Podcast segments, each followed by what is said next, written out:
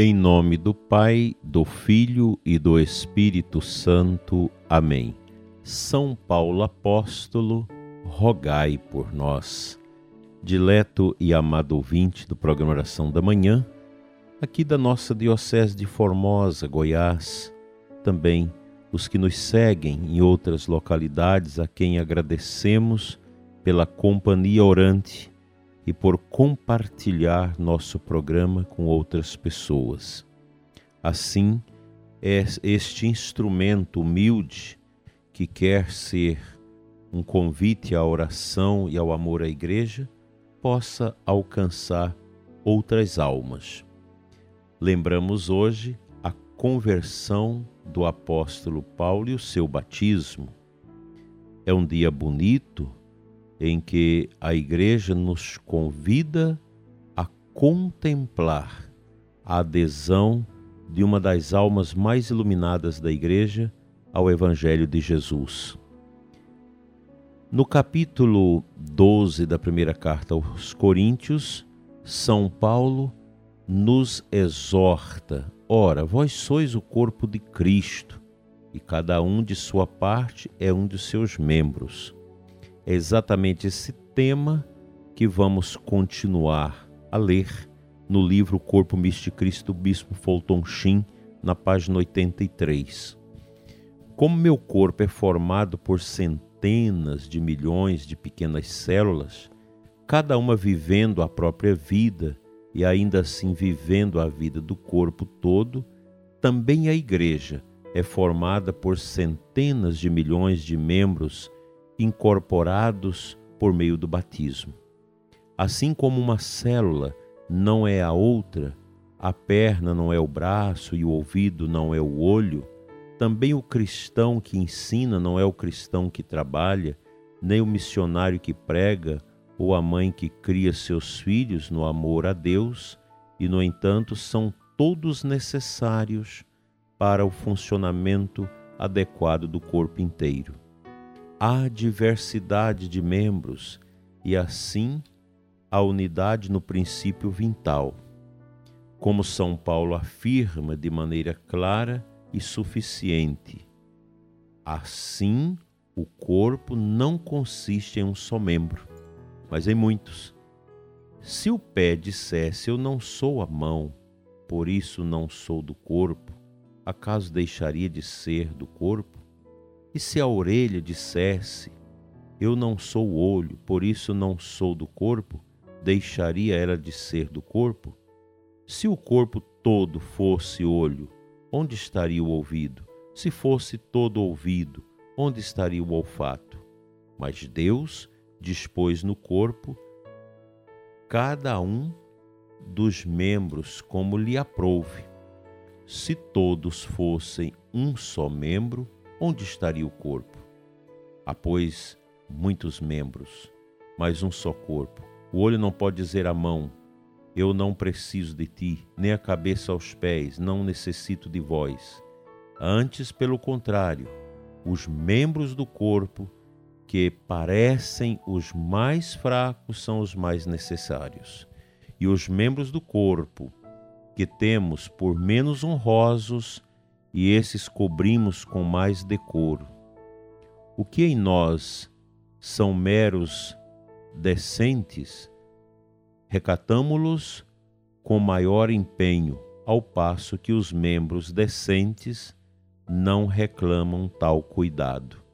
Deus, disse o apóstolo, dispôs o corpo de tal modo que deu maior honra aos membros que não a têm para que não haja dissensões no corpo e que os membros tenham o mesmo cuidado de uns para com os outros. Se um membro sofre, todos os membros padecem como ele. E se um membro é tratado com mais carinho, todos os outros se congratulam por ele. Ora, vós sois o corpo de Cristo, e cada um de sua parte é um dos seus membros na Igreja de Deus, querido ouvinte, constituiu primeiramente os apóstolos, em segundo lugar, os profetas, em terceiro lugar, os doutores, Depois, os que têm um dom dos milagres, o dom de curar, de socorrer, de governar, de falar diversas línguas. São todos apóstolos? São todos profetas? São todos doutores? 1 Coríntios 12, 14 a 29.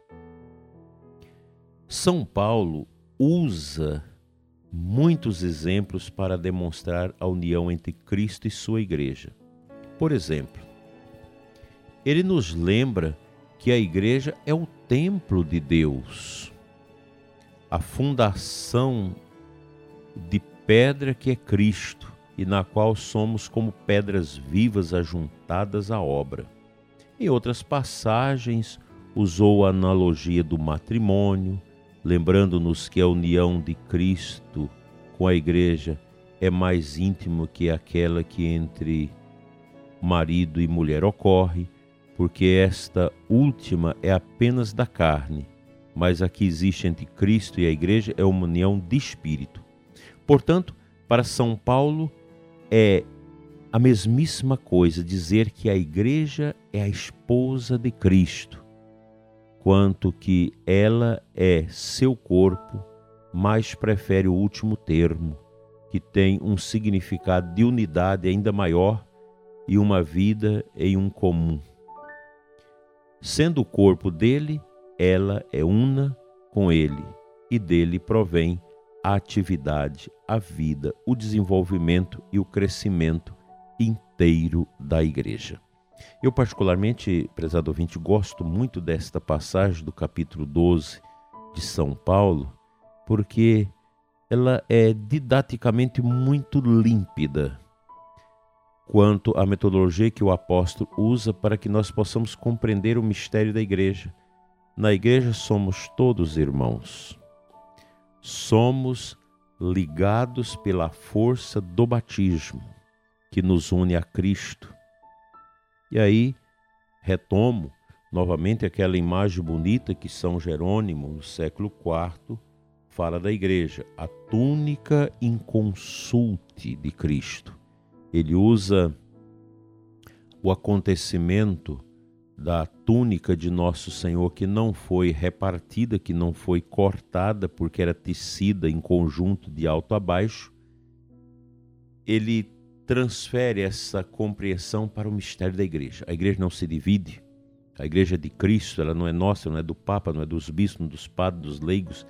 Nós não somos donos da igreja. O que nós precisamos é ter um olhar espiritual para a igreja. Tem muita gente que acha que a igreja é uma ONG, como disse certa vez o Papa Francisco. A igreja não é uma ONG, a igreja não é uma associação, não é um clube. A igreja é um instituto. Ela é um organismo vivo, espiritual, que nosso Senhor quis deixar neste mundo como caminho para a nossa salvação. Daí esta compreensão ao longo dos séculos de que fora da igreja, fora do, do, do mistério do batismo, da união do corpo místico de Cristo, nós não podemos encontrar a salvação. A igreja tem a nos oferecer única e exclusivamente a nossa salvação. Algo maior do que isso? Claro que não. Mas tem muita gente que quer ver a igreja como um clubezinho, como aquela coisa de autoconscientização, tudo matizado na ideologia. Essa ideologia nefanda que a gente sabe como funciona. Daí que os sacerdotes, os leigos, os catequistas, os evangelizadores que têm fé, que aprofundam o catecismo da igreja, sabe que esta visão é vesga, ela não funciona. E essa visão ela mandou na igreja nesses últimos 70 anos. E agora, com as redes sociais, com o acesso do protagonismo dos leigos, que essa gente sempre pregou o protagonismo dos leigos, mas para os leigos serem vaquinhas de presépio, para aceitar e engolir tudo que a ideologia da teologia da libertação quer colocar no coração das pessoas uma mera conscientização, dividindo as pessoas, criando todos esses mecanismos próprios da visão marxista da história. olhando para frente, pensando numa realidade meramente utópica, enquanto que a igreja que nos convida a olhar a sua memória, suas raízes, nos leva à visão do céu, não à visão de utopia. O céu é uma realidade, não é utopia, e nós queremos ir para lá. Você ame a sua igreja, nada de desânimo. Agarre junto nas pastorais, nos trabalhos, apóstolo da oração, congregados marianos, a Legião de Maria, as associações, os grupos, grupos de oração, pastorais sinceras e profundas. É aí que está o nosso apostolado.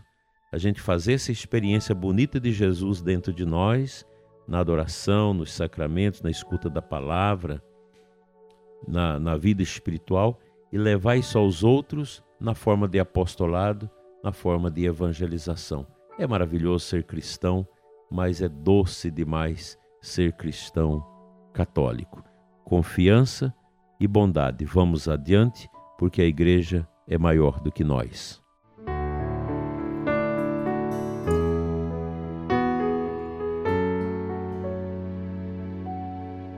A primeira leitura da missa de hoje, da conversão do apóstolo Paulo, Atos 25, 3, 16. No versículo 15 e 16, nós escutamos os seguintes relatos de São Lucas neste texto dos Atos dos Apóstolos. Porque tu serás a sua testemunha diante de todos os homens, aquilo que viste e ouviste. E agora, o que estás esperando? Levanta-te, recebe o batismo e purifica-te dos teus pecados, invocando o nome dele. Isso aqui é aquela belíssima passagem que relata a conversão do apóstolo Paulo, que cai do cavalo, que passa por uma profunda transformação em sua vida e ele é acolhido na casa de Ananias, que depois vai evangelizar São Paulo e ao final lhe propor o batismo que ele aceita. E depois São Paulo vai nos ensinar o que é o batismo. O batismo é esse mergulho, como diz lá na Carta aos Romanos, capítulo 6, 3. Mergulho no mistério da paixão, da morte de nosso Senhor Jesus Cristo. É algo belíssimo que nós ficamos extasiados de contemplar. Essas são as riquezas da nossa Santa Igreja. Você já pensou na profundidade que foi o dia do seu batismo? O seu mergulho nesse mistério? Você já meditou sobre isso? Que o nosso passaporte para a eternidade passa pela graça do batismo? O batismo nos faz cidadãos dos céus, cidadãos do infinito. O batismo nos garante a salvação de nossas almas, de nossas vidas. Quão importante é a pastoral do batismo, a catequese batismal, todo esse processo litúrgico. Agora nós vamos começar a quaresma no mês que vem e os catecúmenos que vão ser batizados na vigília de Páscoa serão apresentados durante os cinco domingos da quaresma para receber os ritos da iniciação cristã. Quanta beleza nossa igreja, quanta riqueza nós temos. Então, nada de murmuração, mãos à obra, vamos evangelizar.